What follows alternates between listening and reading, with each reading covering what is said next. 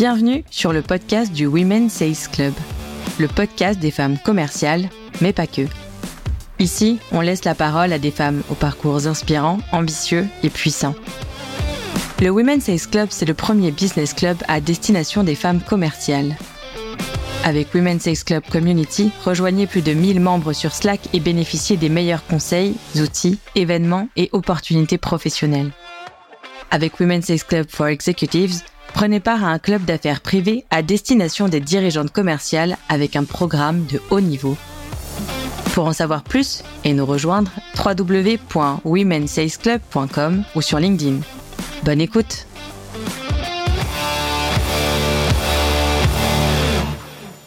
J'ai la chance de produire la première saison de ce podcast en partenariat avec Tomcat et je suis obligée de vous raconter l'histoire derrière ce partenariat. Déjà, pour ceux qui ne connaissent pas, Tomcat, c'est un accélérateur et fonds d'investissement pour start-up tech. Ils accompagnent les équipes fondatrices pour élever leur niveau de jeu, dérisquer l'investissement et recruter les meilleurs talents.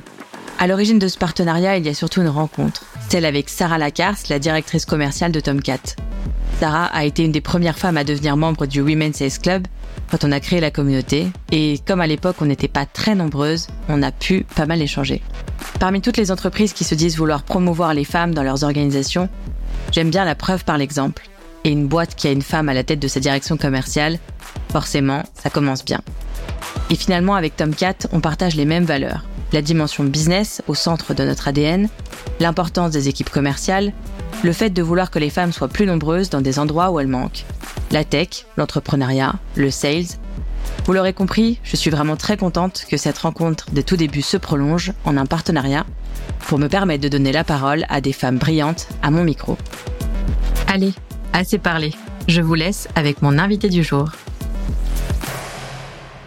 Salut Charlotte, je suis vraiment euh, hyper contente de te recevoir aujourd'hui euh, dans cet épisode du podcast du Women Sales Club. Déjà, je demande toujours à tous mes invités comment ça va. Bonjour Johanna, euh, moi aussi je suis, je suis très heureux d'être là. Euh, écoute, ça va, j'espère que toi aussi. Toujours, moi c'est les vendredis, euh, c'est mes jours d'enregistrement podcast le vendredi, ce que je te disais tout à l'heure. Du coup, je suis toujours toujours en forme, toujours contente de terminer la semaine avec ces enregistrements de podcast. Charlotte, je suis très contente aujourd'hui de surtout de te recevoir parce que aujourd'hui tu as un parcours sales dans l'écosystème banque finance. Et du coup, on a un écosystème aujourd'hui chez Women's Sales Club qui est très tech. Je trouve ça vraiment super intéressant de te recevoir, de comprendre mieux ton quotidien, euh, le quotidien de sales dans cet écosystème-là. Est-ce que pour commencer, tu vas le faire mieux que moi, tu peux te présenter puis revenir rapidement sur ton parcours. Oui, bien sûr, euh, avec plaisir. Euh, donc moi, j'ai 38 ans, euh, j'ai deux enfants et je travaille depuis 2009. Donc, donc ça fait 14 ans. je travaille dans une salle de marché, donc dans une banque d'investissement à la Société Générale et je suis sales. Donc, euh, je vends des produits structurés à des clients qui sont des grands comptes en France, euh, mais également euh, à des clients au Benelux. moi, je suis vendeuse et je manage également une équipe de vendeurs. Et également, depuis deux ans maintenant, nous avons cofondé avec, donc au départ, 14 autres femmes, et aujourd'hui, on est un groupe de 30, on a cofondé un fonds de business angel féminin qui s'appelle euh, Leia Capital. Ouais, tu as vraiment cette, euh, cette double casquette aujourd'hui entre ton job de, de sales à la Sogé et puis le, la casquette Business Angels euh, chez Leia Capital. Euh, est-ce que tu peux nous raconter un peu les débuts de ton parcours? C'est-à-dire, est-ce que tu as toujours aussi voulu faire ça? Comment ça, comment t'en es venu en fait à atterrir en salle de marché à la Société Générale finalement? Alors effectivement, euh, c'était pas mon idée de base. Moi, au départ, je voulais être diplomate. Euh, j'avais, euh, bah, c'était un peu mon job euh, rêvé quand j'étais, je sais pas, quand j'étais enfant et ado, parce que je m'imaginais que c'était un job dans lequel vous voyagez beaucoup, dans lequel il y avait beaucoup de, contacts humains. après, j'avais quelques modèles autour de moi qui me donnaient un petit peu envie. donc moi, je suis allée en école de, enfin en prépa, puis en école de commerce avec cet objectif-là, celui de devenir diplomate. Et donc j'ai eu bah, un peu ce fil directeur. Euh, premier stage d'école de commerce, euh, j'ai la chance de pouvoir euh, rejoindre une des plus grosses ambassades de, de France à l'étranger. Et là, bah, malheureusement, c'est un petit peu le, la douche froide. il s'avère que j'avais énormément de d'attentes sur ce premier stage. Et puis en fait, bah, finalement, je me rends compte que ça me plaît pas trop. je tombe voilà dans quelque chose qui est il y a beaucoup plus d'administratif que ce que je m'étais imaginé. on est sur un temps très long. Et finalement, bah, je me retrouve pas trop, je me reconnais pas trop dans cette expérience, et je décide bah, de retourner en école de commerce et d'explorer d'autres pistes. Euh, il s'avère qu'en première année, j'avais fait un petit peu de finance, j'avais trouvé ça assez sympa. J'aimais bien le côté euh, exigeant de la finance, le côté peut-être un peu analytique aussi. Euh, mais bon, une fois qu'on a dit ça, la finance est très très large et je ne savais pas trop ce que j'allais faire. Et à l'époque, j'ai fait quelque chose que je suis contente d'avoir fait et que je recommande d'ailleurs aujourd'hui aux étudiants. Bah, j'ai pris un peu le l'annuaire des anciens de mon école et puis j'en ai appelé quelques-uns et puis je les ai rencontrés. Les gens sont quand même souvent assez ouverts, sont toujours ravis de parler de leur métier. Euh, et puis bon, voilà, je suis allée rencontrer à l'époque des analystes crédit. Euh, j'ai rencontré des gens qui faisaient du M&A. Et puis bah, dans cette série un peu de rencontres, j'ai rencontré un vendeur. Euh, à l'époque, un vendeur chez Cassib, donc la BFI du Crédit Agricole. Il m'a expliqué son métier. Là, je là, j'ai vraiment eu, enfin, ça a été vraiment un déclic. Hein. J'ai vraiment eu un coup de foudre pour ce qu'il me racontait. Et puis en plus, bon, la, la, salle de marché, ça, quelque part, ça venait un petit peu euh, répondre à ce qui m'avait un peu déçu dans mon stage précédent. J'avais l'impression qu'on était sur un temps peut-être un peu plus court, avec des enjeux euh, court terme, moyen terme. Il y a également des enjeux long terme.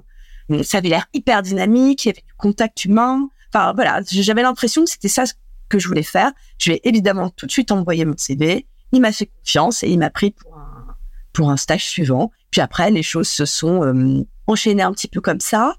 Euh, il y a quand même eu un, petit écueil dans mon parcours euh, qui est que bah, moi je suis rentrée donc sur le marché du travail en 2009.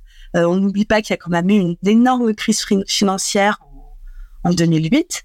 Donc j'ai cru que je pourrais pas trop concrétiser mes projets.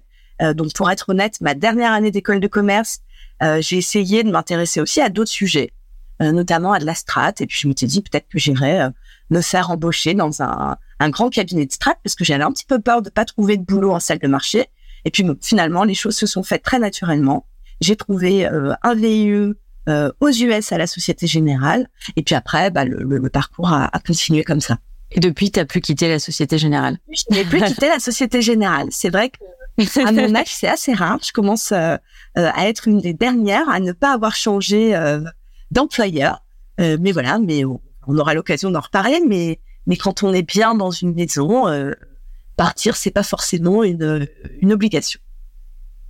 Non, non, c'est clair, je te rejoins complètement. Euh, moi, ce que je trouve, euh, un sujet que j'avais envie d'aborder avec toi, c'est être sales en finance. En fait, c'est peut-être très personnel, hein, mais moi, je n'imaginais pas du tout qu'il y avait ce métier en finance. Enfin, je sais qu'il existe dans, dans tous les domaines, mais c'est comme si, tu vois, la finance, pour moi, il y avait, enfin, c'était pas ce métier-là auquel je pensais en, en premier, c'était pas un réflexe de penser au métier de sales, de l'intégrer dans cette industrie finance, banque, etc. Euh, et est-ce que tu peux aussi nous expliquer concrètement aujourd'hui c'est quoi ton métier? Alors oui, tu vends, mais qu'est-ce que tu vends? À qui tu le vends? Euh, C'est quoi un peu, tu vois, genre une semaine type, une journée type euh, dans ton quotidien? Et puis aussi, qu'est-ce qui te plaît C'est qu'est-ce qui est différent d'être sales dans cette industrie plutôt qu'une autre? Ouais, C'est ma ma spécialité, les questions dans les questions. Tu vas t'habituer. Essayer de, de, de, rien oublier parce qu'effectivement, il y a plein de questions. Euh, donc déjà, je vais commencer par ce que je fais.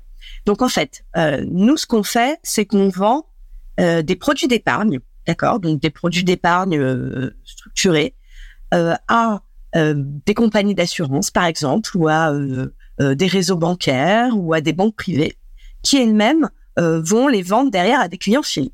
Donc on vend vraiment euh, des produits d'épargne. Après, on peut en vendre également euh, à des compagnies d'assurance qui vont les acheter euh, pour leur compte. Ces produits, aujourd'hui, euh, tu as deux façons de faire. Soit tu dis, bah, on va nous designer des produits, on a des équipes d'ingénierie très performantes, on design des produits et puis on les met sur l'étagère. Mais la réalité, c'est qu'avec les grands comptes, ça se passe pas comme ça. On va s'asseoir ensemble autour d'une table. eux vont nous exprimer leurs besoins quel est le couple risque-rendement qu'ils ont envie de faire euh, prendre à leurs clients, quels sont euh, les euh, objectifs d'investissement de leurs clients? Et puis ensemble, on va construire une solution. Et c'est là que tu as besoin d'un sales. Parce qu'en fait, tu vas avoir besoin d'un sales pour bien comprendre bah, les besoins des clients, pour être capable ensuite ces besoins bah, de les remonter dans la salle de marché.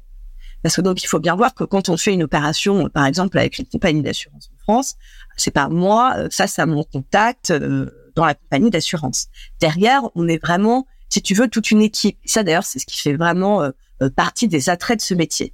Moi, je suis face au client, mais derrière, je vais travailler avec euh, des équipes d'ingénierie, il va y avoir euh, des équipes de marketing, des équipes de communication, des équipes de structuration qui vont travailler sur tous les aspects, on va dire, un peu plus complexes du deal, des aspects comptables, des aspects fiscaux.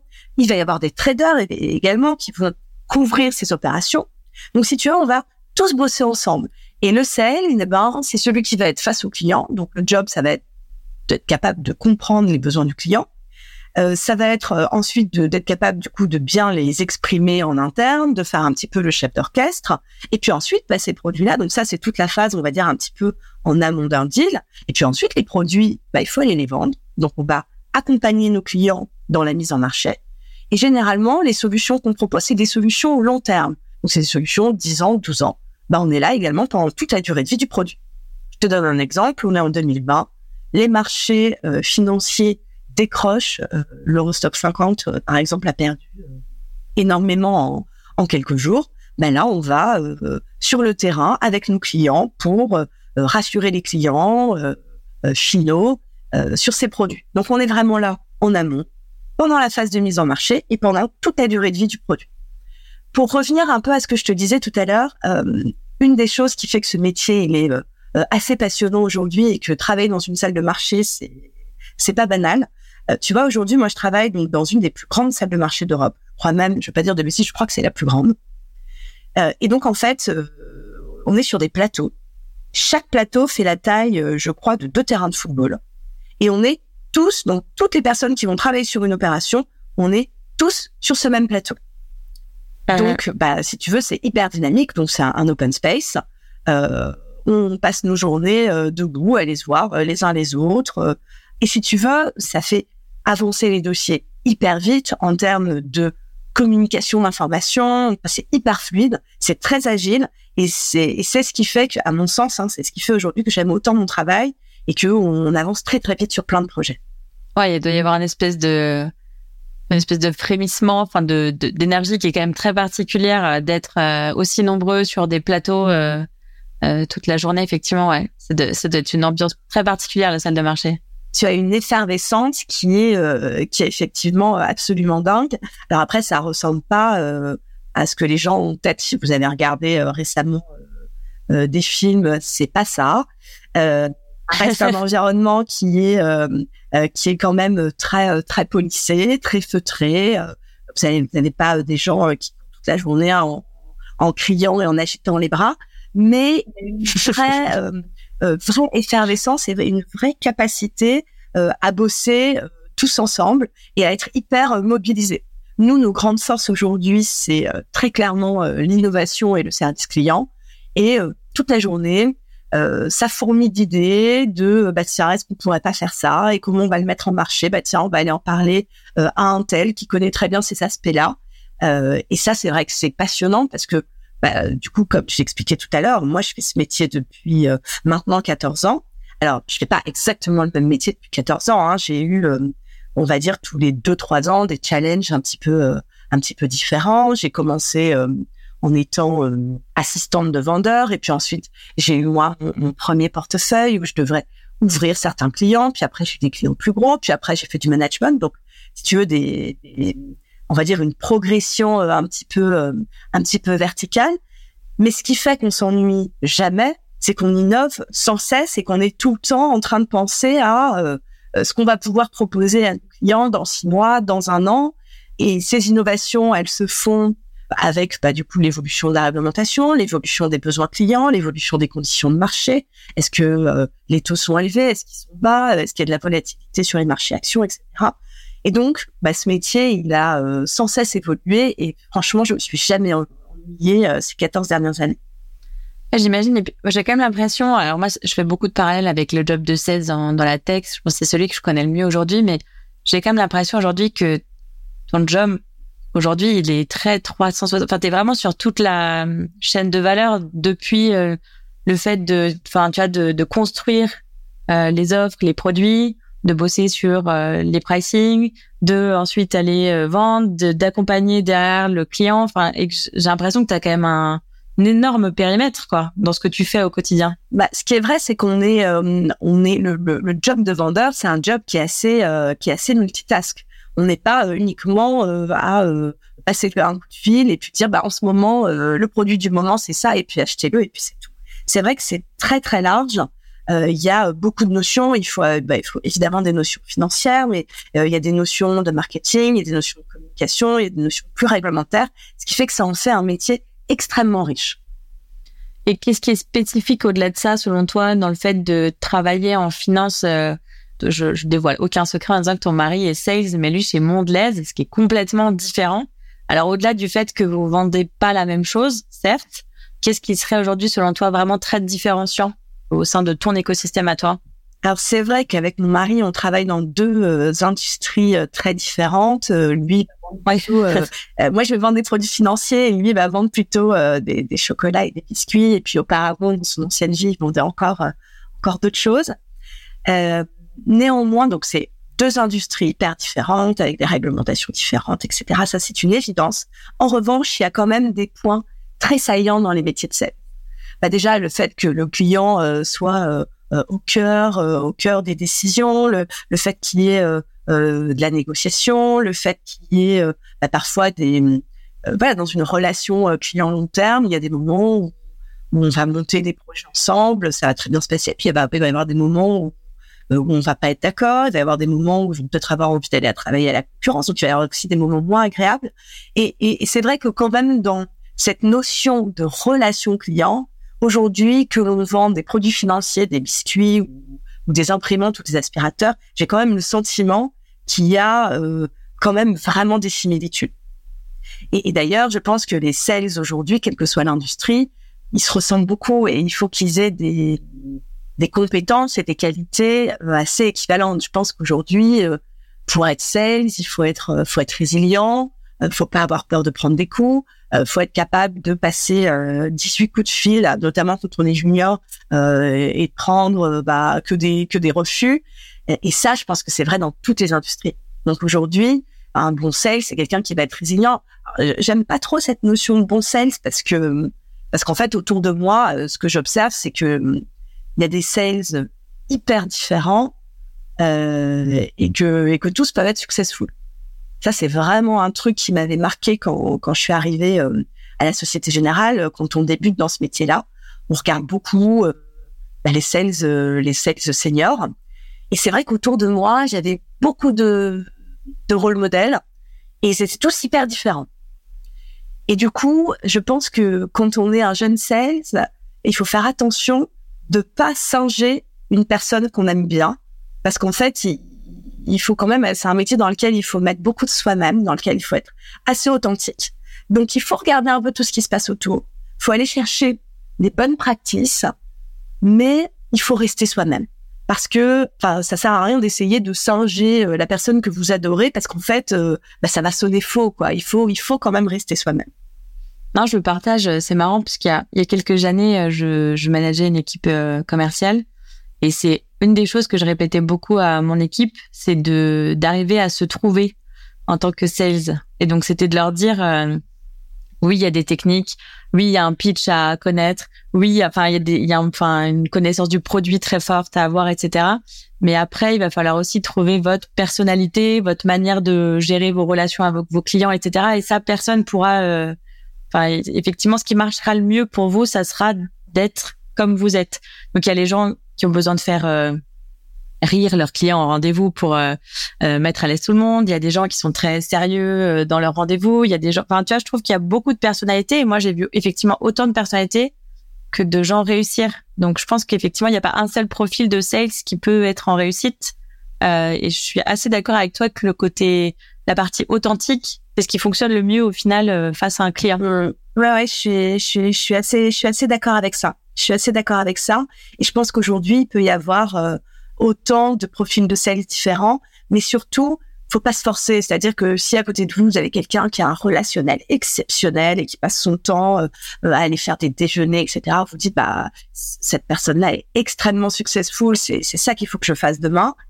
Euh, si vous, vous êtes peut-être plutôt en dedans, euh, peut-être un peu plus timide, ça sera pas votre façon d'aborder les choses. En revanche, vous, allez être peut-être plus analytique et vos clients, ce qu'ils vont venir chercher chez vous, c'est votre capacité à leur envoyer euh, de la veille de marché régulièrement, etc. Donc, euh, faut vraiment s'écouter, mais ça, c'est des choses aussi qui viennent un peu avec la maturité. Aller chercher un peu les bonnes pratiques euh, partout ailleurs, mais ne rien faire si, si on le sent pas. D'ailleurs, est-ce que toi, tu, tu dirais aujourd'hui, tu as quelle personnalité en tant que sales? C'est-à-dire, c'est quoi tu, tu penses ton ingrédient un peu magique pour que les choses se déplient? Enfin, quel profil de sales t'aurais, tu vois? Qu'est-ce que tu dirais que t'es que tes clients diraient de toi en termes de personnalité d'ailleurs et de manière de d'être avec eux? Alors c'est marrant parce que euh, si tu m'avais posé cette question sur des membres de mon équipe, euh, j'ai des idées très claires, mais sur moi-même peut-être un petit peu moins. Euh, moi, bah, sur ton équipe aussi, ça peut être intéressant de de, de savoir. Je pense qu'une de mes une de mes grandes forces, c'est que je mets vraiment le client au centre de au centre de tout. Euh, C'est-à-dire que c'est un peu le, le, client first. Vraiment, ça c'est un truc auquel je crois, euh, auquel je crois beaucoup. Je suis assez convaincue que, faut pas trop leur dire, mais que le, le client a, a, a, toujours raison. Non, dans ce que dans, dans que j'essaie d'apporter, je pense que j'ai peut-être un relationnel effectivement qui est assez facile. En tout cas, moi, je prends beaucoup de plaisir euh, à aller euh, à la rencontre de mes clients. Si euh, demain il faut que je fasse une semaine entière où j'enchaîne les rendez-vous et je passe pas au bureau euh, parce que je suis euh, chez des clients, c'est quelque chose qui va m'apporter beaucoup d'énergie. Pourquoi? Parce que chaque client va avoir ses problématiques différentes. Ils vont avoir euh, leurs contraintes, leurs besoins, leurs visions. Et souvent, ils vont me dire, bah, tiens, tu vois, j'aimerais bien qu'on bosse là-dessus. ils vont m'apporter des projets. Et ça, je trouve que c'est hyper enrichissant. C'est pas du tout quelque chose qui me coûte, comme prendre mon téléphone, prendre parfois un peu des stops, etc. C'est, pas quelque chose qui me coûte, ça me rend pas malheureuse. Donc voilà, je pense que ça c'est effectivement une de mes grandes forces. Je pense que j'ai beaucoup d'énergie à, donner euh, aux clients et, et, au business. Et puis après, je pense qu'une des choses moi sur lesquelles j'ai pas mal progressé, c'est euh, ce côté peut-être un petit peu plus analytique, euh, cette rigueur que j'avais peut-être un petit peu moins au départ de ma carrière et qui est, je pense, quand même quand on est sales dans la finance, assez importante. Ouais, complètement. Bah le moi, pour te dire, c'est marrant parce que longtemps, ma patte en rendez-vous, c'était d'essayer de pas te faire rire forcément, mais de provoquer des émotions. En fait, euh, j'ai ce qui me mettait très mal à l'aise, c'est d'avoir des gens neutres en face de moi, où il se passe rien et où je, tu vois, où c'est vraiment poker face. Et du coup, j'essayais toujours de de dire des choses dans mes rendez-vous, de, enfin, de faire en sorte de provoquer quelque chose en face. Tu vois, un sourire, euh, un rire, une, une réflexion, etc. Parce que en fait, j'avais besoin un peu de ce ping-pong et de et d'avoir de l'énergie en face pour être à l'aise dans mes rendez-vous. Et du coup, longtemps, ma patte, ça a été, euh, bah, temps, de, de dérider un peu le. J'étais forte à, à mettre un peu de, comment dire, à mettre un peu d'énergie dans un call où au début, tu arrives des fois avec des gens très froids et ça, ça me mettait très mal à l'aise. Ma force, c'était de, faire en sorte que les gens ressortent un peu plus souriants du call qu'ils n'étaient rentrés. ouais, je me sentais mieux avec ça. C'est effectivement une, une grande force euh, d'être capable d'arriver à, à à influer quelque part un peu sur euh, le mood des interlocuteurs. C'est effectivement une grande force. Non, après, dans les, les, vendeurs, il y a des profils quand même qui se distinguent. Tu as euh, un peu, bon, ces, ces notions, elles sont un peu galvaudées, mais le vendeur-chasseur, c'est-à-dire euh, celui qui euh, euh, va aller trouver toujours un peu les nouveaux clients, qui va aller enrichir le portefeuille client. Et à l'inverse, tu vas avoir les vendeurs peut-être un petit peu plus peu plus éleveurs, un peu plus farmers, qui eux vont pas avoir besoin d'aller euh, parler avec des personnes nouvelles, mais par contre, tu sais que tu peux leur confier des clients, les clients seront toujours très bien traités, seront petits oignons chez eux, donc euh, tu as, quand même un peu ces, ces profils qui se, qui se, distinguent. Ouais, complètement. Euh, et puis je pense qu'il n'y a pas un mieux que l'autre, quoi. Il y a celui avec lequel tu es à l'aise et sur lequel tu es bon pour pour faire. C'est rigolo parce que typiquement avec mon associé Jade, on est un vrai couple de complémentaire là-dessus quoi. Elle, elle, a ce profil très euh, chasse et moi j'ai ce profil beaucoup plus euh, euh, éleveur et ça ça ça, nous, ça a toujours été le cas. On a bossé ensemble dans une avant de monter la boîte et et, et, ça se voit, c'est vraiment criant quoi, le au quotidien. Euh, c'est deux traits. C'est pour ça d'ailleurs euh, que que tu as besoin euh, au, sein d'une équipe et au sein d'une entreprise de diversité pour être capable d'aller chercher tous ces profils. Ah ouais, complètement. Tu disais que tu avais fait donc tout ton parcours à la à la Sogé. Tu as commencé à raconter un peu tout à l'heure les différents échelons à grimper, le fait que tous les deux trois ans en fait, tu avais un nouveau challenge euh, à relever. D'ailleurs, c'est intéressant de savoir si à chaque fois, enfin, tu vois, quelle était la nature un peu de ces challenges-là et tu parles là de ces différents profils de chasse, d'élevage, etc. Enfin, à quel moment tu as fait un des deux, à quel moment tu as fait les deux, et puis aussi toi, quelle est aujourd'hui ta, ta préférence aussi un peu euh, là-dedans? Et puis tu dirais en fait que quelles sont aujourd'hui les qualités à la fois techniques, pour rebondir un peu ce qu'on disait, mais aussi inter, intrapersonnelles, qui t'ont permis de faire la différence aujourd'hui dans cet environnement qui est quand même, je suppose, ultra compétitif euh, donc euh, peut-être pour, pour revenir à, euh, au début de ta question, euh, les différentes étapes, si tu veux, c'est que quand tu commences en vendeur dans une BFI, généralement, et que donc tu es tout junior, on ne te confie pas tout de suite un portefeuille client. Pourquoi? Parce que nos clients, c'est ce qu'on a de plus précieux. Aussi parce que ça reste quand même un, un, métier qui est assez technique et donc on, ce qu'on fait, c'est qu'on te positionne en binôme avec un vendeur plus senior euh, que tu vas assister euh, pendant son quotidien. Euh, et donc, tu travailles en binôme avec un vendeur plus senior sur son portefeuille à lui. Ouais.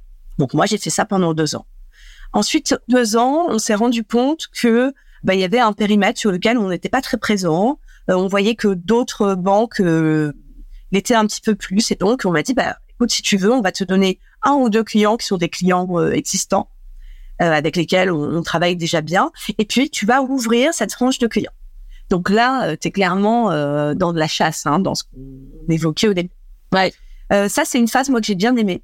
j'avais j'avais cette énergie, puis j'aimais ouvrir les clients. Pour moi, c'était un vrai un vrai défi. C'est-à-dire arriver à convaincre un client soit sur ma classe d'actifs si aujourd'hui il en faisait pas, soit sur le fait de travailler euh, avec Société Générale euh, alors qu'il travaillait déjà avec d'autres banques. Ça, c'est un truc en termes de challenge perso que moi j'adorais.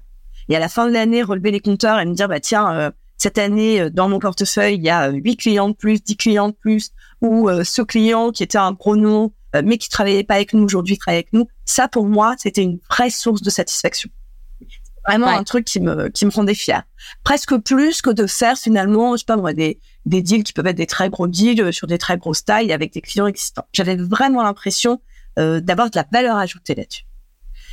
Euh, ensuite, bah du coup, comme j'ai gagné en seniorité, euh, bah du coup, on m'a confié des clients qui étaient des clients peut-être historiques du desk. Euh, où là, l'idée, c'est que tu es beaucoup plus attendu sur ta capacité à faire des choses innovantes et nouvelles avec ses clients. Euh, donc voilà, donc ça, euh, tu vas être capable de, de mettre en marché euh, des, des nouveaux produits. donc là, tu es vraiment plus sur de l'innovation produit et peut-être un petit peu plus du coup sur pas du, du, farmer, mais en tout cas faire en sorte que ces clients qui étaient déjà bien à la Société Générale continuent d'être bien et fassent encore plus parce que ils sont séduits par par notre innovation. Donc il y a ça. Et puis ensuite, l'étape d'après, ça a été d'être manager euh, de vente. Donc là, avoir euh, avoir des équipes, mettre euh, bah, le pied à l'étrier à des vendeurs plus jeunes, faire en sorte, enfin plus jeunes, plus juniors, faire en sorte qu'ils trouvent leur place, faire en sorte que ça se passe bien avec leurs clients. Et puis bah du coup ensuite, au fur et à mesure, des portefeuilles, on va dire un petit peu plus larges sur des zones géographiques un petit peu plus larges ça a été vraiment ça, si tu veux, les, différentes étapes, avec toujours en tête euh, cette notion euh, qui pour moi a été importante tout au long de, ma carrière de, continuer à se former. Parce que tu vois, autant euh, je suis très à l'aise dans le fait d'avoir toujours travaillé dans la même banque, parce qu'en fait, pour moi, tant que tu es bien, tant que les projets t'intéressent, tant que tu es en ligne avec ton management, tu aucune raison de partir. En revanche, j'ai toujours voulu me créer des conditions euh, qui font que, euh, enfin, que, je reste euh, employable pendant toute ma carrière. Moi, un truc qui me terrorise, c'est un jour de me réveiller et de me dire bon, en fait, bah ça y est, j'ai fait le tour du job. ça fait, je sais pas, ça fait 20 ans que je suis là. J'en ai marre, j'aime plus ça ou j'ai envie de passer à autre chose. Et là, d'avoir en face de moi toutes les portes fermées parce que bah parce que on dit maintenant en fait t'es beaucoup trop spécialisé, ça fait 20 ans que tu fais la même chose et tu n'es pas employable.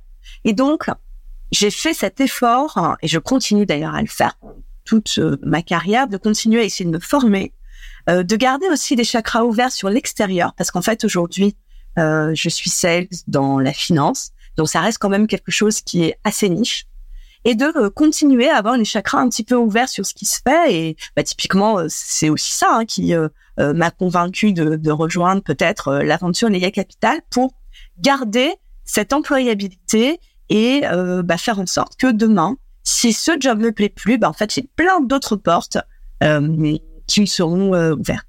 Ouais, non, c'est, c'est intéressant, mais c'est un, un bon conseil aussi de manière globale à donner, je pense, de continuer à se former pendant sa carrière, surtout quand on est dans des disciplines qui sont qui bougent très très vite, quoi, qui sont ultra dynamiques, où il y a beaucoup de bah, de, de, choses qui se passent, d'outils qui arrivent, de changements dans la discipline. Donc c'est vrai qu'il faut rester toujours. Euh, je pense que le sales c'est une vraie discipline qu'il faut jamais prendre pour acquis, même quand tu commences à avoir pas mal de seniorité sur euh, sur euh, sur le job, quoi. Oui, alors. Je suis d'accord avec ça. Continuer à se former. Alors dans euh, la finance, mais pas que. Euh, tu vois, pour te donner un, un, exemple, euh, pendant mon deuxième congé maternité, euh, bah, ça tombait en plein Covid. Donc bon, bah, j'avais pas non plus euh, euh, beaucoup de choses à faire hors de la maison. J'avais d'ailleurs même pas trop le droit de sortir. Et donc je me suis dit, il faut que j'en profite pour essayer d'apprendre quelque chose qui soit pas en lien avec mon métier. Et donc je me suis dit, ok, qu'est-ce qui, qu'est-ce qui t'intéresse, quoi? C'est quoi tes centres d'intérêt? Et euh, du coup, j'ai fini par faire une formation en, en micronutrition. Alors, c'était une formation 100% en distanciel. Je pense que concrètement, euh, euh, j'en ferai pas grand-chose demain. Je pense pas que je pourrais devenir euh, micronutritionniste ou, naturopathe, mais je trouvais ça euh, intéressant, personnellement, de me former sur quelque chose qui m'intéressait. Alors, tu vois, j'ai hésité entre plein de choses. J'avais hésité entre la, la gémologie, donc de l'étude des pierres, parce que je trouve ça intéressant euh, j'ai été, euh, enfin voilà, entre trois ou quatre trucs, donc vraiment des choses très très très loin de mon. ouais, bien sûr. je suis pas sûre d'arriver à gagner ma vie un jour avec ça, ou alors en tout cas, il faudra que je poursuive un petit peu euh, plus d'études dans cette voie-là. Mais j'ai trouvé ça hyper rafraîchissant. Pour moi, en tout cas, ça m'a apporté un bol d'air incroyable, bah, d'apprendre d'autres choses. Et, ouais, ouais, et ça, bah, faut, je pense qu'il faut continuer à le faire. Déjà, un, parce que on n'est pas à l'abri de découvrir, euh, je sais pas moi, une passion qui va euh, révolutionner notre vie. J'aurais peut-être pu, euh, euh, je sais pas, moi, me dire, bah finalement, en fait, la micronutrition, j'adore ça. J'arrête la finance et puis je monte mon cabinet. Et puis, enfin, j'aurais poursuivi, des études. Mais, mais même hein, si on va pas jusqu'au bout, juste apprendre des choses nouvelles, se sortir un peu de sa zone de confort, de, ça fait du bien. Ça fait. Non, t'as raison c'est vrai que je, je l'avais pas vu sous ces. Enfin, au départ, quand tu parlais de continuer à se former, euh, c'est vrai que je pensais de manière assez évidente à se former dans finance, euh, sales, etc. Mais c'est vrai que je l'avais pas vu de ce de cet angle-là et et c'est valable pour des des disciplines comme ça, mais ça peut être aussi, euh, tu vois, se mettre à, à des nouveaux sports. Enfin, tu vois, tester des choses que tu n'as jamais faites jusqu'à maintenant et qui te donnaient envie. Je trouve que effectivement, ça, ça, ça, ça, dans le mental, je trouve que ça a vraiment un impact pour après être euh, plus euh, être mieux dans ta tête pour aller attaquer ton ton, ton quotidien, etc. Quoi. Je suis assez d'accord avec toi. Le, bah, le sport c'est très vrai aussi. Alors après, euh, faut pas non plus trop se mettre euh, de pression quand euh, avoir un job qui occupe beaucoup. plus des enfants, etc. C'est pas grave si on n'arrive pas à faire du sport, à se former, etc. que je, faut quand même, faut quand même un petit peu contraster le propos, c'est-à-dire qu'il faut pas, euh, enfin, faut quand même garder du temps un peu pour soi. Faut pas se mettre dans des situations où on a envie de faire plein plein de choses et puis après on n'y arrive pas et puis on est euh, en burn-out parce qu'en fait on a voulu euh, euh faire à la fois du tennis, avoir un job exigeant et puis élever des enfants. Ouais. Mais typiquement, tu vois, donc moi je, je l'évoquais hein, au début du podcast. Moi j'ai deux enfants. mes enfants ont 6 ans et 3 ans. Donc en fait là je sors des bébés donc tu vois, je n'ai plus de couches, euh, etc. Et à, retrouver vraiment euh, un petit peu d'énergie parce que je dors mieux la nuit, etc. Et donc cette année, bah, j'ai repris euh, le tennis, par exemple. Je fais incroyable. Je fais une heure de tennis par semaine, mais c'est des choses que j'avais dû mettre un petit peu de côté. Et je suis ravie aujourd'hui de pouvoir retrouver un peu de un peu de temps pour moi. je prends des cours, un cours de débutant, hein, donc donc voilà, et, je suis ravie aussi bah, de, de dire tiens, je, vais explorer cette cette nouvelle voie. Ouais, j'allais dire, je pense qu'il faut accepter aussi qu'il y a des périodes de vie, quoi, où t'as, il y a des moments, il y a certaines priorités pendant quelques années, puis après ça tourne un peu. Effectivement, c'est, c'est, enfin, il y a le cas des enfants qui grandissent, mais il y a d'autres cas qui font qu'il y a des moments où il y a plus ou moins de temps pour certains items, et c'est cool que tu passes aussi un peu le message de déculpabilisant de dire bon, on n'est pas non plus des Wonder Woman toute ta vie, tu ne pourras pas tout mener de front tout le temps, c'est impossible, quoi. C'est une journée n'ayant que 24 heures, tu pourras jamais être tout le temps en permanence sur tous les fronts correctement, euh, au risque de t'épuiser aussi, euh, de vouloir faire toutes ces choses, quoi. Oui, mais non, non. Mais c'est bien de savoir qu'il y a des, il y a des vagues. Ouais, exactement. Il y a des vagues, et puis euh, il y a effectivement un truc pour tout, et puis on peut pas faire tout de manière de manière complètement synchronisée. Il va y avoir des, des moments. moi, ça a été le cas, par exemple, cette année en 2023, où on m'a confié, tu vois, à la Société Générale plus de responsabilités en début d'année. Bah, du coup, je me suis beaucoup moins impliquée cette année euh, euh, dans un projet comme l'IA Capital, alors que je m'étais un petit peu plus impliquée avant. Mais ça, c'est des choses euh, qu'on sait. Il faut juste bien doser. Faut euh, faut voir ce qui est vraiment euh, important pour nous, quelles sont nos priorités. Et puis oui, il faut voilà, on n'est pas des, on n'est pas des, des, des Wonder Woman, mais même c'est pareil pour les hommes, hein, on n'est pas ils sont pas des Wonder Men. Et en fait, euh, ces gens qui arrivent et qui t'expliquent qu'ils euh, se lèvent à 4 heures du matin pour faire euh, euh la gym machin, qu'on presse leur jus, machin, leur truc. Enfin, je, moi, je trouve ça génial. J'adorerais, mais, mais je sais pas si ça convient à tout le monde et je sais pas si, si on a tous l'énergie de faire ça. C'est marrant parce que je j'en riais il y a pas longtemps justement avec mon associé en lui disant euh, j'en peux plus là tu vois des, des, des gens qui ont des qui ont des qui ont des routines euh, des morning routines incroyables. Alors moi ça me fait baver. Je me dis j'adorerais avoir cette vie et le et en fait euh, j'y arrive pas du tout. Je pensais pas du tout adapter à à, à qui je suis etc mais du coup c'est je, je, vois ce que tu veux dire euh, quand tu quand tu dépenses ce profil là je rebondis sur une chose que que tu disais, hein, tu disais qu'on t'a confié plus de responsabilités euh, euh, récemment, etc. Mais globalement, aujourd'hui, tu vois que ça a été quoi les clés pour prendre ton siège euh, autour de la table? C'est-à-dire que oui, tu as fait 14 ans dans la même entreprise avec des steps, etc. Mais je suppose que tout le monde n'arrive pas, tu vois, au, niveau où tu es aujourd'hui probablement, même en faisant toutes ces steps-là. Enfin, est-ce que tu as des un peu des je sais pas, des tips activables, des choses un peu clés qui ont fait la différence pour aller chercher ces postes. D'ailleurs, on te les a donnés, tu allé les chercher. Enfin, tu vois comment ça s'est passé aussi et quelle est l'attitude aujourd'hui qui, qui, selon toi, a, a fonctionné là-dedans? Euh, bah, Je pense que ces postes, euh, il faut quand même les demander.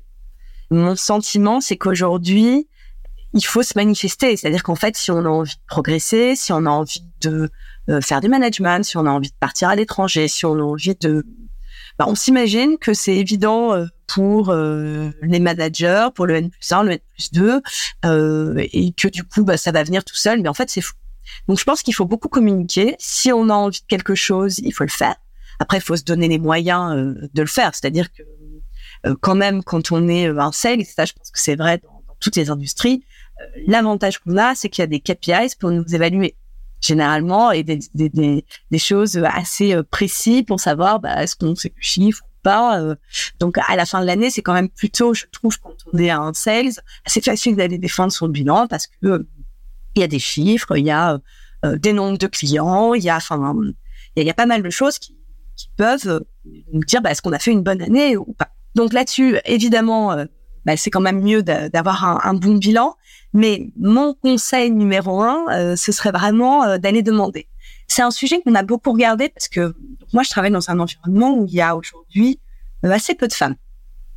C'est pas propre à la Société Générale, hein, c'est propre aux salles de marché. Je pense qu'aujourd'hui, dans les salles de marché, dans la finance en général, il y a peu de femmes.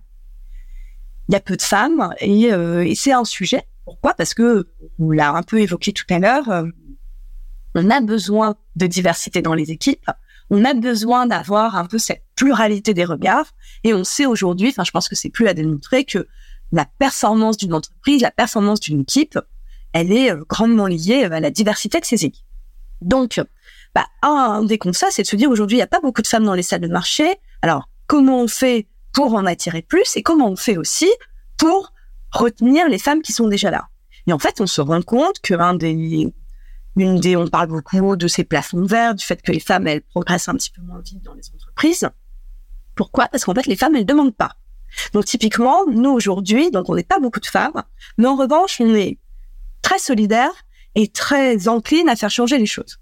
C'est-à-dire qu'aujourd'hui, on a des, bah, des groupes en interne où on, euh, on met en place toute une série d'actions pour aller recruter des jeunes femmes dans les écoles, convaincre les jeunes femmes que les métiers euh, de sales, ou même les autres métiers hein, de la salle de marché, le métier de trader, etc., bah, c'est des métiers euh, qui sont intéressants, qui ont l'avenir et qu'en tant que femme, elles devraient s'y intéresser un petit peu plus.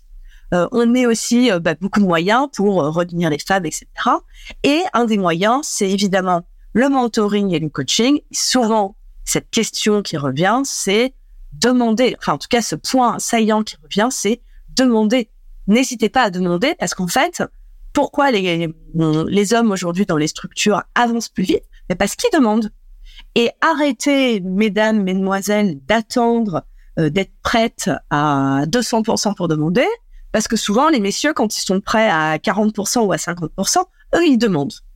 Donc, donc ça passe aussi. J'ai fait un peu une digression, mais mais ça passe aussi par euh, euh, beaucoup de mentoring et de coaching pour oser demander. Donc moi, je pense aujourd'hui qu'une des clés dans le parcours, ça a été d'oser demander. Alors après, moi, je crois aussi beaucoup à la valeur travail. je pense que c'est une erreur quand on est un sales, c'est de se dire, ben moi, je suis quelqu'un de très à l'aise à l'oral, j'ai un super relationnel, je comprends bien, je suis, quelqu'un qui qui comprend bien, euh, qui comprend vite les produits financiers. Donc, je suis quelqu'un qui a beaucoup de talent. Euh, donc, ça va marcher. Ça, moi, j'y crois pas. Je pense qu'il y a le talent sans le travail n'est rien.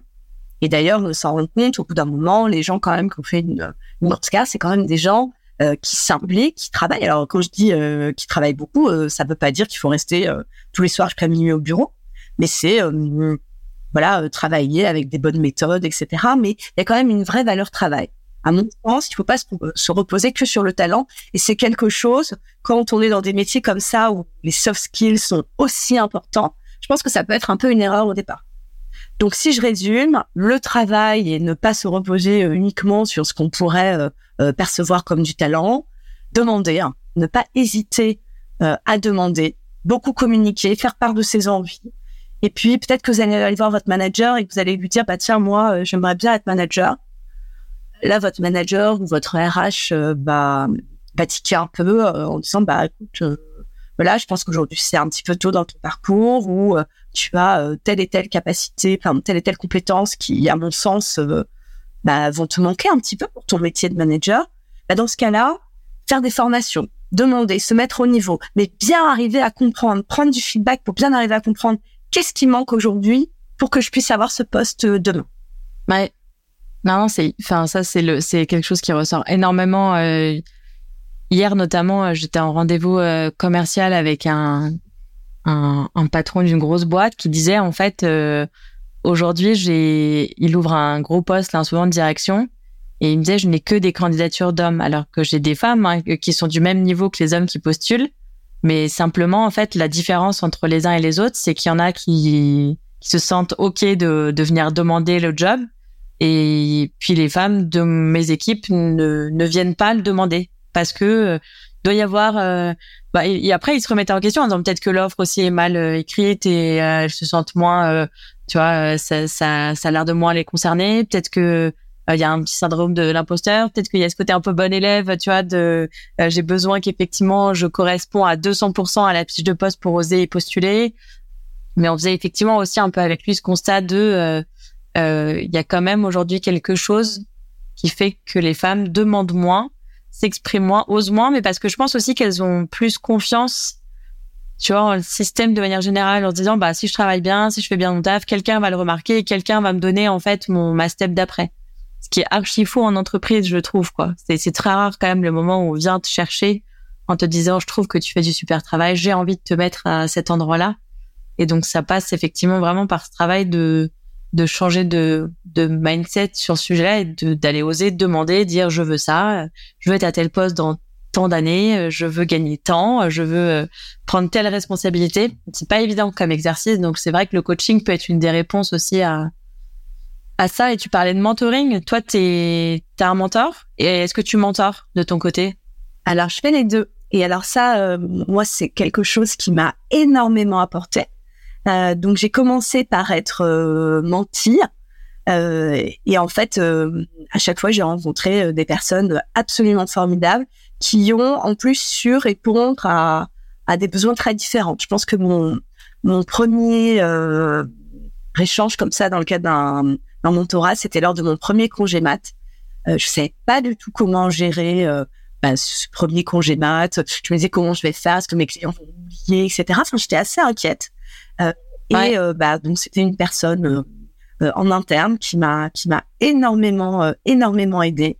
ensuite j'ai fait j'ai à un autre moment de ma carrière j'avais très envie de tu vois comme je travaille dans un grand groupe je trouvais que je commençais à bien connaître donc mon département suite à activités de marché mais je trouvais que ma connaissance du groupe, elle était encore un peu faible. Et en fait, bah, j'avais la chance d'être dans un groupe immense dans lequel il y a des activités très diverses. Tu vois, aujourd'hui, euh, la Société Générale fait euh, du leasing euh, automobile, fait de l'assurance, a une banque privée, enfin, tu vois, et tout ça dans une soixantaine de pays dans le monde. Et du coup, bah, j'ai, pareil, j'ai trouvé une personne un peu plus senior qui m'a un petit peu ouvert sur le groupe pour m'expliquer un petit peu mieux, pour me faire rencontrer des personnes. Donc moi, ça, ça m'a été hyper utile. Et puis, bah, du coup, à un certain moment, quand, quand, quand moi, j'ai eu un petit peu plus de seniorité, je suis à mon tour, donc je suis toujours euh, menti, mais à mon tour, je suis devenue mentor.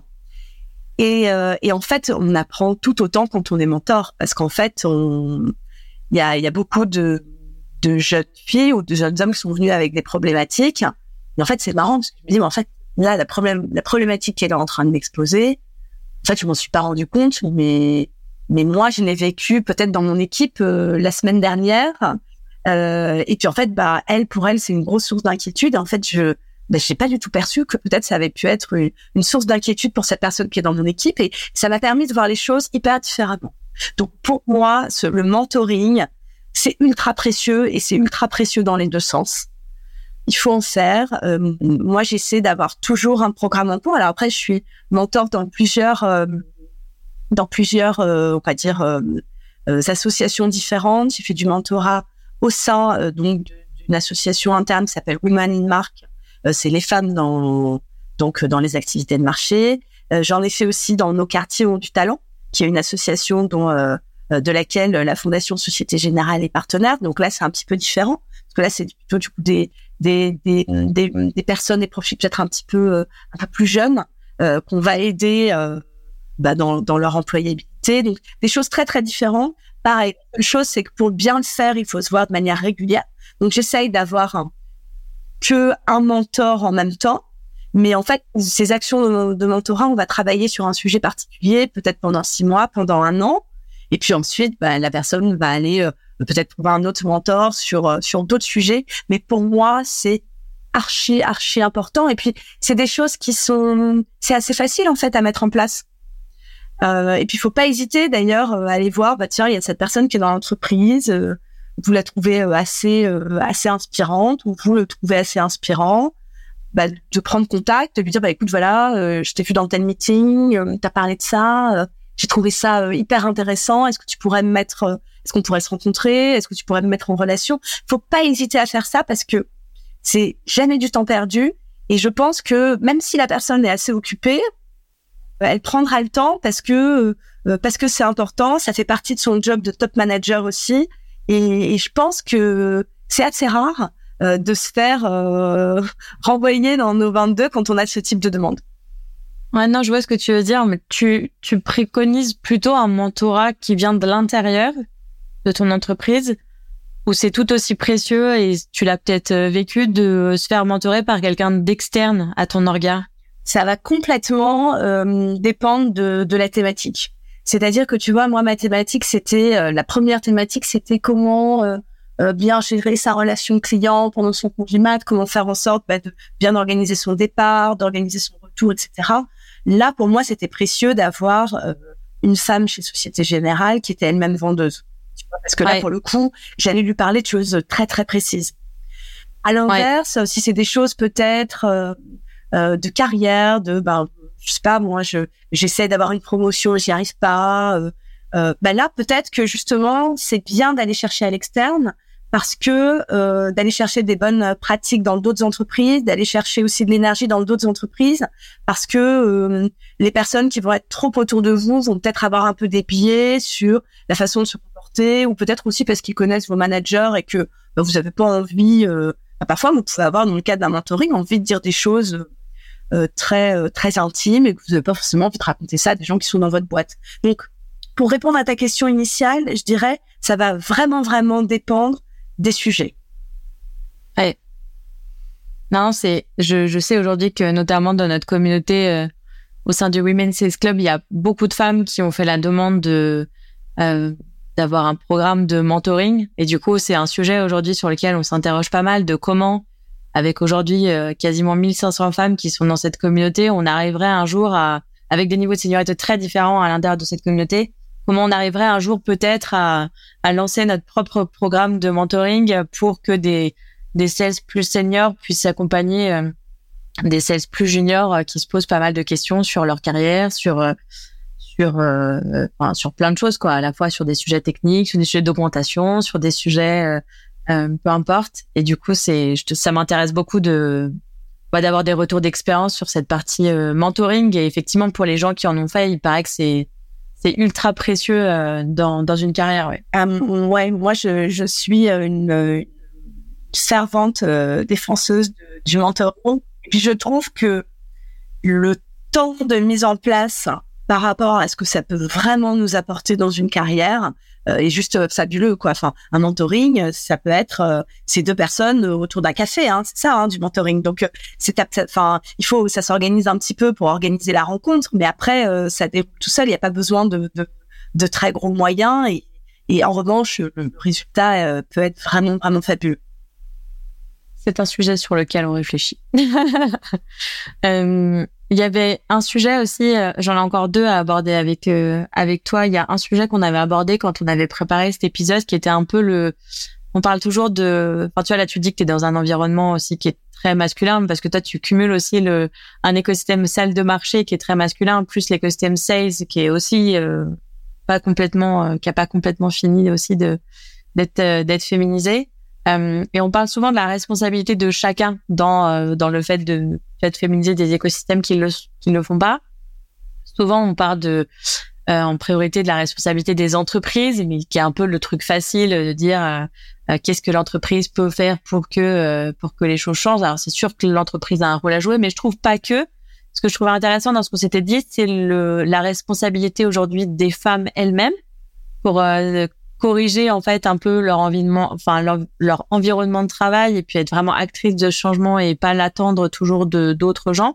Et puis euh, on avait parlé aussi ensemble de la responsabilité des hommes et aussi de comment on, les impliquait dans ce changement et que aussi on leur proposait des modifications euh, euh, qui leur permettaient d'arriver à une, à une égalité un, un peu meilleure.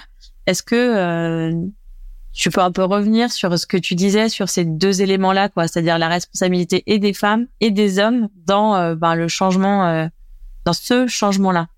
Oui, il y a, y a, quelque chose qui est hyper important dans ce que tu dis, c'est la, la responsabilité euh, euh individuelle. C'est-à-dire que tu vois, aujourd'hui, on pourrait se lever le matin en se disant, bah, il n'y a pas de femmes dans les salles de marché, c'est hyper triste, etc. Bah non, en fait, on a nous, euh, en, tant que, en tant que femmes, une responsabilité qui est de se dire, euh, à nous aujourd'hui d'aller euh, recruter d'autres femmes. Enfin, je pense que c'est hyper important d'essayer d'avoir de l'impact et que je pense que individuellement, on a tous le devoir de d'améliorer notre environnement de travail et nos conditions de travail. Donc, quand, comme moi, mais comme beaucoup beaucoup de gens, on est convaincus qu'il faut apporter euh, plus de diversité et plus d'inclusion euh, dans son dans son environnement de travail, bah, il faut se mobiliser pour ça et prendre du temps pour ça. Et pour ça, c'est euh, des actions très concrètes. C'est aller dans les écoles, convaincre, dans les forums écoles, convaincre que la finance c'est bien et que la salle de marché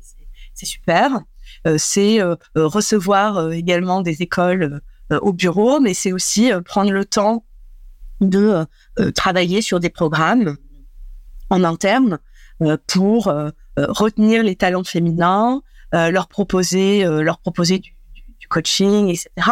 Et, et je pense que là-dessus, euh, faut pas attendre que ça vienne toujours euh, euh, du top management, des RH. Faut pas hésiter euh, à aller voir son top manager en disant écoute voilà moi j'ai repéré telle et telle école, je pense que je vais y aller. On va on va on va grâce à ça on va pouvoir attirer des femmes, etc. Enfin on est tous un petit peu acteurs de ce changement et, et, cette responsabilité elle est hyper importante aussi bien pour les hommes que pour les femmes.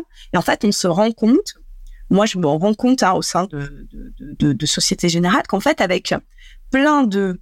Il faut pas, si tu veux, se retrouver au pied de la montagne et se dire ah, le boulot à accomplir euh, pour qu'on soit dans des équipes qui sont euh, euh, paritaires à 50-50 et telles qu'on n'y arrivera jamais. Ben, en fait, il faut avancer pas à pas. Et en fait, euh, au bout de un an, deux ans, on se retourne, on sait maintenant, hein, les choses ont quand même vachement évolué, les mentalités ont énormément évolué, et, et ce qui est vrai, c'est que pour ça, on n'y arrivera pas, euh, que les femmes. Bien sûr que les messieurs doivent être très engagés là-dedans, mais je suis absolument convaincue qu'aujourd'hui, il y a beaucoup d'hommes, et ceux dans n'importe quel secteur, qui sont convaincus que si demain ils ont envie d'avoir des équipes performantes, il faut des équipes diverses. Donc il faut aller recruter euh, des hommes, des femmes. Il faut être capable également euh, d'offrir des conditions pour que les personnes en situation de handicap puissent venir euh, travailler dans les salles de marché. Euh, il faut euh, aller chercher de la diversité bah, de, de nationalités, de, enfin, la, la, diversité dans tous les secteurs.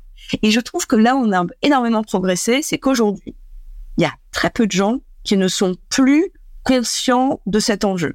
Je pense qu'aujourd'hui, tu as très peu de gens qui euh, te disent, bah non, franchement, c'est du temps perdu, c'est pour les stats, c'est pour faire bien. Je pense qu'aujourd'hui, il y a quand même une vraie conviction que si demain on a envie d'être bon, on a besoin d'être divers.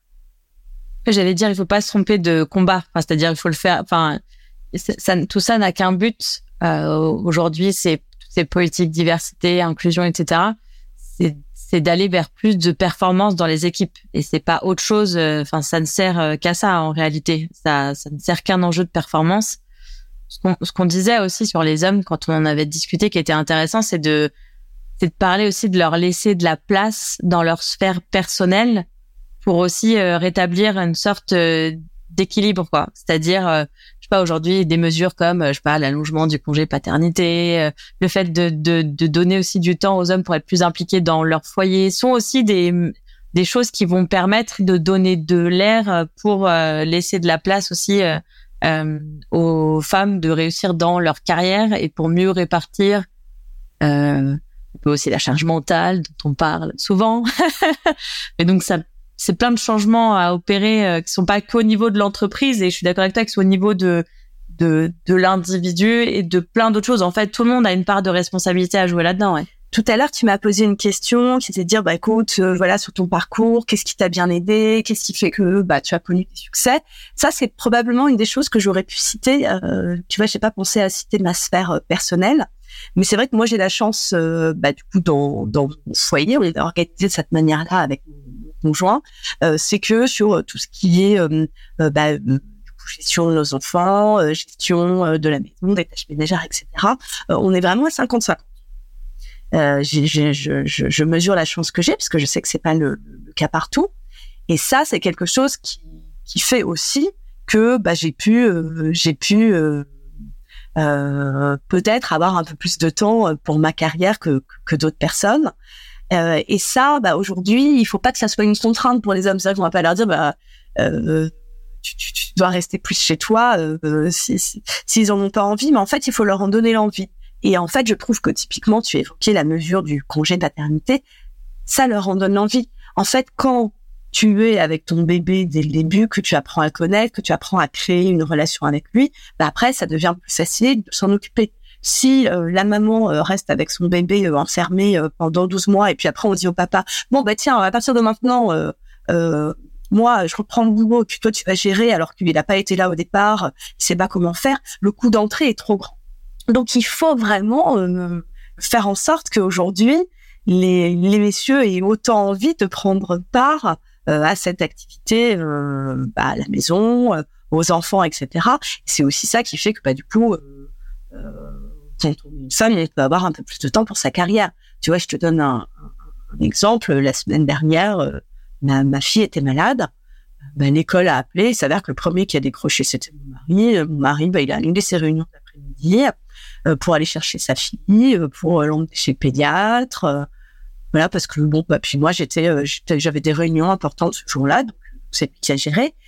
Et en fait, les choses se sont fait hyper naturellement. On s'est même pas dit, bah, toi qui y vas ou quoi que ce soit, bah, c'était celui qui pouvait qui y est allé. Et je pense qu'à aucun moment il s'est dit, mais tiens, comment je vais te faire? Est-ce que comment c'est qui le pédiatre? Enfin, On a on a tous les deux le, le même niveau d'information. Comment s'appelle notre enfant déjà? Rappelle-moi.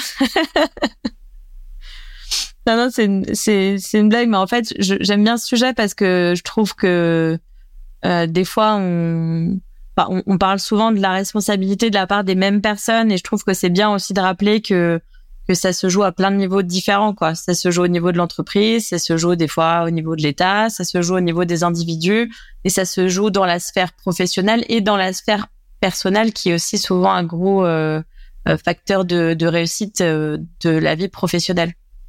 Et ça, c'est vrai que des fois, euh, c'est, c'est même sur cette sphère personnelle à des moments qu'il y a des fois même un peu plus de choses encore à, à acter que dans la sphère pro, quoi c'est important de ne pas délaisser une carrière par rapport à une autre. Euh, là, c'est un truc moi duquel je suis convaincue. Aujourd'hui, c'est possible d'avoir euh, parallèle deux carrières qui marchent bien, sans qu'il y en ait un qui ait besoin de faire de concessions. C'est juste qu'il faut euh, il faut s'entraider. Il y a des moments où où euh, il y en a un qui va avoir besoin, je sais pas moi, de partir à l'étranger, bah, l'autre va gérer. Mais mais renoncer pour l'autre, bah, c'est dommage parce que c'est pas une obligation. Je suis d'accord avec toi. Le dernier sujet euh, dont je voulais parler avec toi, euh, qui est passionnant euh, aujourd'hui, que moi je trouve aussi passionnant parce que depuis quelques mois je suis entrepreneur. Euh, tu as la spécificité d'avoir cette double casquette parce que tu es aussi du coup tu nous es à la tête du fonds d'investissement Lia Capital dont on a quand même pas mal entendu parler. Est-ce que tu peux nous raconter quand même un peu l'histoire, le projet qui avait derrière la création de ce fonds? J'allais dire aussi les les chiffres clés qu'il y a derrière la création de ce fonds, enfin le constat que, qui vous a amené à, à vous réunir et à, et à lancer ce, ce fonds. Oui, alors euh, donc Leia Capital, euh, donc c'est un, un fonds de business angel féminin. Donc aujourd'hui, on est on est 30 femmes et on investit euh, dans des projets ambitieux qui sont portés par des femmes. Donc quand je dis qu'ils sont portés par des femmes, ce qu'on demande, c'est que y ait à minima une femme fondatrice et que là où les femmes détiennent au moins 30% du capital. Et donc nous, on va venir investir au tout début des projets. Donc c'est ce qu'on appelle euh, le seed ou le pré-seed même. Euh, et donc ces projets peuvent être euh, un petit peu dans tous les secteurs. Et donc, euh, quelque part aujourd'hui, Léa, pour nous, a vraiment deux missions. La première, c'est d'amener les femmes à investir plus, parce que ça, bah alors on pourra en parler des heures. Hein. je pense qu'on va faire un, un podcast, une heure entière là-dessus, mais aujourd'hui, euh, pour tout un tas de raisons, les femmes investissent moins. Et la deuxième mission, c'est évidemment de d'aider les entrepreneuses au moment où elles ont le, plus besoin, c'est-à-dire au tout début, et de les aider sur deux volets, de les aider euh, financièrement, mais également euh, bah avec du coup l'accompagnement de notre équipe de 30. Donc en fait, c'est un projet qui a été euh, qui a été initié euh, par, euh, par deux personnes, donc par Clémence Lejeune et et, et Louise Louise Bousquet qui étaient bah, elles ont fait leurs études ensemble. Et puis ça faisait longtemps qu'elles avaient envie d'investir. Peut-être même qu'elles avaient déjà investi à titre perso mais elles avaient envie bah, quelque part d'investir un peu mieux et en fait quand on investit en groupe et qu'on investit bah, du coup de fait des sommes un petit peu plus importantes ça nous permet d'avoir accès à un deal flow un petit peu plus qualifié. Ça nous permet euh, aussi bah, d'avoir un, euh, on va dire, plus de compétences pour analyser ces dossiers. Et puis, bah, c'est comme ça qu'elles ont décidé euh, toutes les deux de réunir autour d'elles d'abord une équipe. donc, dans le, la première saison, on va dire, on était 14. Et puis, ça a très bien marché.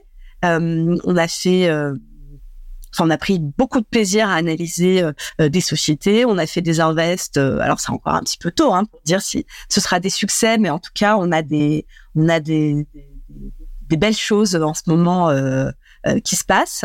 Et du coup il y a eu une deuxième saison et maintenant on est 30. Et donc bah, l'idée c'est qu'on soit 30 avec du coup des backgrounds un peu différents. Donc il va y avoir des, des, filles qui viennent euh, bah, de, de, la publicité, par exemple. Il y a euh, des entrepreneuses à succès.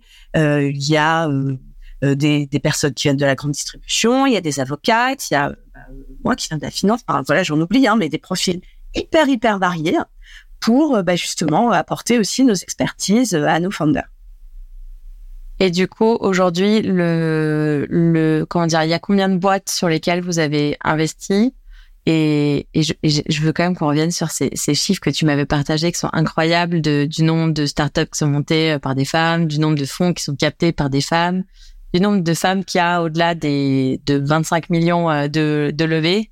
T'as raison, ils sont assez ahurissants. En fait, ces chiffres, d'ailleurs, ils sont pas de, ils sont pas de l'IA. Hein. Ces chiffres, ils viennent chaque année. Il y a un baromètre qui est publié par euh, par le BCG et Sista.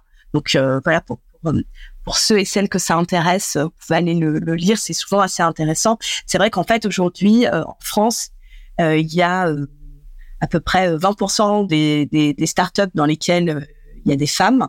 si on regarde en fait tous les fonds qui sont levés, ben, on voit que les équipes féminines, elles arrivent à capter une, infime partie, je crois que c'est de l'ordre de, de, de 5% à peu près. Puis alors après, effectivement, comme tu l'évoquais, si on regarde les grosses levées, euh, celles qui excèdent, je crois, 25, euh, 25 euh, millions, là, il y a, y a juste plus de femmes du tout. Donc en fait, si tu veux, c'est vraiment en partant aussi de ce constat-là qu'on s'est dit, il faut non seulement, c'est vrai qu'on amène les femmes à investir, mais il faut aussi qu'on qu'on aide aujourd'hui le développement de ces boîtes avec des fondatrices féminines pourquoi? Parce qu'en fait, on est absolument convaincu que les, startups d'aujourd'hui, euh, les, entreprises d'aujourd'hui, bah, c'est elles qui vont façonner euh, la société de demain. Et cette société de demain, bah, on veut qu'elle soit euh, qu'elle soit plurielle et on veut qu'il y ait un peu cette pluralité des regards dans bah, la, la, société de demain. On n'a pas envie d'une société qui soit fondée que par des hommes pour des hommes. C'était un petit peu ça l'idée le, l'idée de départ. Ah, complètement. Et puis il y a quelque chose euh, que tu me disais aussi qui était intéressant, c'est que tu me disais euh, que c'était une manière de, de contribuer en fait aujourd'hui un peu à ce, à ce problème, à ces inégalités-là. Euh, et tu, tu m'as dit une phrase que je trouve intéressante, c'est tu m'as dit c'est bien de contribuer même si on règle pas 100% du problème, ça vaut le coup quand même. Et je trouvais ça chouette plutôt que de dire euh, euh plutôt que de dire, euh, enfin tu vois, je j'y vais pas parce que je suis pas en capacité de résoudre 100% du problème, de se dire si je le résous, si j'aide déjà un tout petit peu le problème à se résoudre, c'est mieux que de ne rien faire du tout. Et ça rejoint un truc aussi que tu disais, c'est je, je, trouve que sur toutes ces choses que tu dis, tu es très optimiste, optimiste sur l'avenir, optimiste sur euh, la manière dont on peut changer les choses, etc. Et ça, c'est, j'ai l'impression que c'est un, un, gros trait de caractère que tu as aujourd'hui. Euh, oui, oui, oui, c'est vrai, je suis très optimiste et ce qui plutôt une bonne chose. Hein. Euh, ça, enfin en tout cas euh, à titre perso, euh, c'est quand même plutôt sympa de se lever le matin et, et de voir plutôt le, le verre à moitié, à moitié plein qu'à moitié vide. Mais oui, je suis, je suis, je, je, je, suis très convaincue que aujourd'hui, on, de, de, cette théorie un peu du colibri là où chacun doit venir apporter sa petite pierre à l'édifice, bah, c'est sûr que soit tu me dis bon bah aujourd'hui il y a que euh, les, les, les, projets féminins, ils arrivent à capter qu'une infime portion euh, des financements. Euh, bon bah même c'est pas nous à notre petite échelle qui allons faire changer les stats et faire changer les choses. bah à très court terme, non c'est sûr. Mais en revanche, je vois qu'on a de l'impact parce que bon déjà on a de l'impact pour la quinzaine de de boîtes qu'on a financées et qu'on accompagne, mais on a été énormément sollicité par euh, beaucoup de d'autres femmes qui nous ont dit mais attendez mais c'est par, des femmes et par des hommes d'ailleurs hein, qui nous ont dit mais attendez c'est c'est hyper bien ce que vous faites c'est passionnant. Euh, on a vu des nouveaux groupes se créer depuis dont certains euh, qui sont venus nous voir en nous disant nous très clairement bah, notre ambition c'est d'être aussi un, un groupe de business angel féminin parce qu'en fait on, vous faites c'est top. Et donc bah quelque part on, on apporte un peu aussi la, la bonne parole hein, d'une certaine manière. On a, on a eu la chance d'avoir euh, un peu de couverture média qui nous a permis aussi de, de venir euh, euh, donner ces chiffres à plus de, à plus de gens pour qu'il y ait une prise de conscience. Donc oui, peut-être que demain on aimerait régler régler plus de choses, on aimerait que ça aille plus vite, mais l'important c'est d'avoir de l'impact à son niveau. C'est bien dit. Ou en tout cas au moins, au moins d'essayer. Voilà.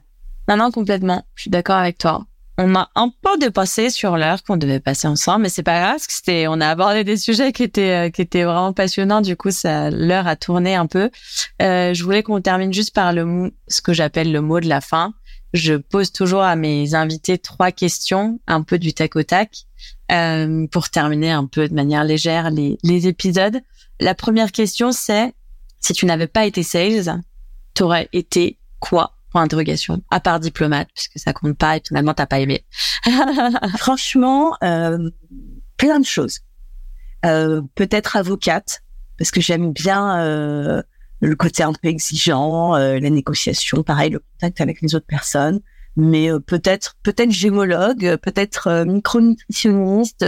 Je suis convaincue que je me serais énormément épanouie ben, on, va faire, on va faire du marketing euh, dans une autre boîte. Honnêtement, plein de choses. Plein, plein de choses. Ouais. Ouais, c'est, enfin, il y a eu une voix qui s'est mise sur ton chemin à un moment donné, mais t'es assez, tu te dis que t'aurais pu t'épanouir dans des tas de choses. Euh. Ouais. Mais ça, c'est ta personnalité optimiste, à mon avis. Peut-être, mais, mais en revanche, ce qui est vrai, c'est que si demain je change un peu de métier et que, et qu'on m'enlève le contact client, je pense que je serais malheureuse. Donc on va dire. Ah, c'est ça le dénominateur commun. S'il y a des clients. Ouais, ouais, ouais, c'est ça le dénominateur commun quand même qui t'anime. Ouais. Euh, la deuxième question, c'est c'est quoi le conseil que tu aurais aimé qu'on te donne à tes à tes débuts et que tu n'as pas eu? Mmh, Demande, n'hésite pas à demander. Euh, Peut-être sois patiente aussi, parce que je j'ai pas toujours été patiente. Euh, ouais. Euh, mais le numéro un, n'hésite pas à demander parce que euh, c'est pas parce que tu fais des choses euh, qui sont bien et que tu as le sentiment du coup que tout le monde les voit, euh, bah t'es dans t'es dans des sociétés où il y a plein plein de gens qui font plein de choses bien, on est très nombreux, donc n'hésite pas à, à, à, demander. Ouais, ça c'est un ça c'est un vrai bon conseil, je trouve. Et le dernier, c'est le bâche le plus sévère que tu te sois pris par un prospect ou un client. Si tu te souviens d'une anecdote là, drôle ou un peu choquante ou pas Alors là, écoute, tu vois, c'est marrant parce qu'il y a rien qui me vient. Pourtant, j'en ai pris des bâches, hein. mais il y a rien qui me vient. Il y en a pas un qui a été c'est bien la plus que l'autre. Non, mais c'est bien la preuve que ça m'a pas traumatisé. Et, et d'ailleurs, euh, non mais non mais vraiment, j'ai rien qui me vient en tête. Euh, donc c'est bien la preuve que ça m'a pas traumatisé et probablement que euh, bah là le bon conseil c'est de se dire que quand on a un set, des bâches, il va y en avoir et que euh, faut vivre avec. Et d'ailleurs, euh, les bâches, euh, c'est pas c'est pas forcément des choses qui sont contre-productives sur du long terme. C'est-à-dire que vous, vous faites bien votre exercice, vous avez un client, vous allez lui présenter, je sais pas, le truc sur lequel vous avez bossé depuis des mois, vous tombez sur quelqu'un, bah, pas de bol, qui est mal né, qui a, qui a des problèmes en ce moment, et bah, vous envoyez un petit peu sur les roses. Mais en fait, c'est pas pour ça que cette personne-là, elle a pas entendu que vous aviez présenté quelque chose de qualité. Euh, c'est pas pour ça qu'au moment où elle raccroche, elle se dit oh, un petit peu pas sympa sur ce coup-là. Et c'est pas pour ça que du coup, euh, quelques mois plus tard ou quelques années plus tard, vous n'allez pas vous retrouver et que cette personne, elle se rappellera pas euh, bah, que vous avez euh, fait un pitch de qualité, vous avez été une personne de qualité. Donc tout ce qui est fait aujourd'hui, ah, moi j'y crois. Hein, je pense que même sur une journée, vous appelez toute la journée des prospects et vous vous faites raccrocher au nez toute la journée, bah ça veut pas dire que ça fera pas des petites graines euh, dans quelques mois ou quelques années. Donc, il faut pas se décourager. Faut pas se dire bon voilà aujourd'hui euh, ça a été euh, vraiment euh, ça n'a pas été du tout productif, j'ai rien fait parce que vous verrez peut-être les fruits de, de ces petites graines semées plus.